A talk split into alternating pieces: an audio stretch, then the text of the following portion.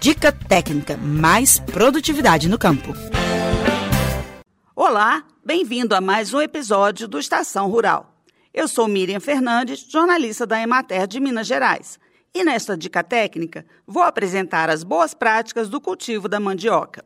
A rentabilidade das culturas está diretamente ligada aos cuidados do agricultor, desde antes do plantio até o momento da colheita. Com a mandioca de mesa não é diferente. O engenheiro agrônomo Georgton Silveira, coordenador técnico da Emater Minas, explica o passo a passo para garantir um bom resultado econômico com a atividade. O importante para que o agricultor ele possa ter um desempenho econômico satisfatório em relação à cultura da mandioca, a mandioca para a mesa, é necessário primeiramente a questão da análise de solo. Então a, a mandioca, apesar de ser uma planta ela, que ela se adapta a várias regiões, mas ela é uma planta que exige níveis de fertilidade elevados para que tenha-se no final, é, na colheita, um rendimento em termos de produtividade é, satisfatório. Então uma, uma cultura da mandioca ela bem manejada, ela pode produzir até 40 toneladas por hectare.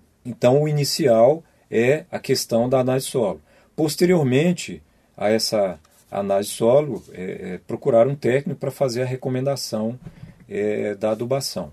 É, os espaçamentos que existem aí para plantio, então pode ser é, de um metro por um metro, que aí para mandioca de mesa é, é, um espaçamento simples, né, que é, interessante para que ele possa estar tá tendo raízes com um bom desenvolvimento, solos de textura mais leve, né, solos mais leves, textura média, para que tenha um desenvolvimento maior dessas raízes e também que se facilite na questão da colheita, que a maioria da colheita para mandioca para mesa é de forma manual, né? É, a, ela deve ser deixada no limpo, a cultura, até os é, 70 a 80 dias, para que não haja essa competição com plantas daninhas.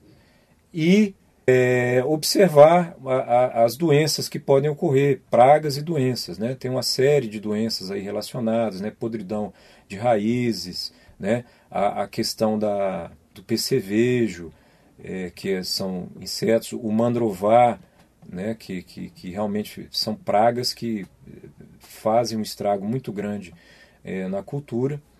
A outra questão importante também é a, a, escolha das manivas. Então é interessante que essa maniva ela tenha uma idade é, em torno aí de 10 a 12 meses. Não é interessante a gente trabalhar com, com partes da planta que sejam é, é muito juvenis, né, muito jovens, ou muito é, senis, né? Então sejam é, é, materiais aí mais é, velhos dentro da planta, né? Da estrutura da planta. Então tem que ser um material já maduro, né? Que a gente fala que ele atingiu a questão da maturação fisiológica.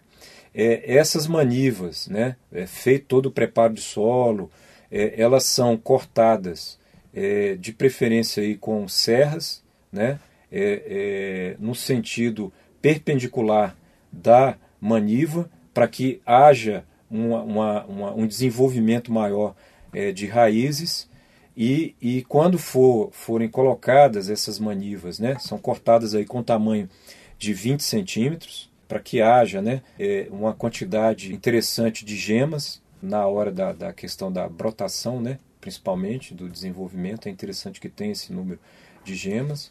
Daí esse tamanho de 20 centímetros. Outra preocupação também com essas manivas, elas devem ser cortadas no dia ou no máximo é, serem cortadas um dia antes para o plantio no dia seguinte. Nunca deve se armazenar essas manivas é, é, cortadas por muito tempo. Georgton Silveira lembra ainda que o tempo certo de colheita não deve ser ultrapassado. O ideal é colher entre 10 e 12 meses após o plantio, no máximo.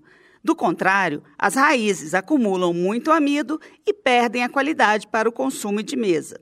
Este Estação Rural fica por aqui. Obrigada pela companhia e conto com a sua audiência nos próximos episódios. Até lá! Você ouviu o Estação Rural, o podcast da Emater Minas Gerais. Mais saúde Faça sua parte contra o coronavírus. Olá! Vivemos uma crise muito séria na saúde pública. Enfrentamos um inimigo invisível, o novo coronavírus. Ele causa a doença Covid-19, que vem provocando centenas de milhares de mortes em todo o mundo. Enquanto os cientistas não descobrem uma vacina para nos imunizar, a melhor proteção é reduzir a disseminação do vírus. E isso é responsabilidade de cada um de nós. Sempre que possível, fiquem em casa. Mas, caso tenha que sair, use máscara de proteção para cobrir bem o nariz e a boca. Outras ações importantes são higienizar frequentemente as mãos com água e sabão ou álcool em gel a 70%. E não toque com as mãos no rosto. Se cuide e proteja quem você ama. Mais saúde. Faça sua parte contra o coronavírus.